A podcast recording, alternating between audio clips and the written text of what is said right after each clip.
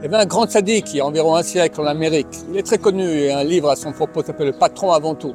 S'appelle le Rav Yaakov Yosef Herman. Il faisait beaucoup Arnasatorim, recevoir des invités, des pauvres, des gens, énormément.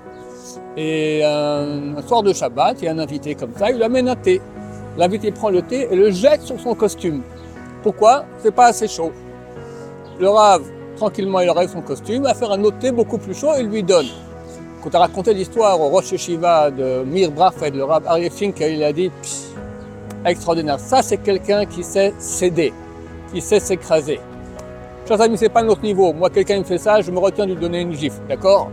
Mais il faut travailler. Si, si un grand sadique pareil arrive à faire ainsi, qu'on nous, on, appelle, on prend un centième de cela, céder, s'écraser, accepter. Celui qui fait ça, il a tout. Il est aimé de Dieu. Ma chère arrive très bientôt, vous êtes tous au courant, n'est-ce pas? C'est le moment de commencer à travailler un peu sur nous-mêmes pour recevoir ma chère dans la joie.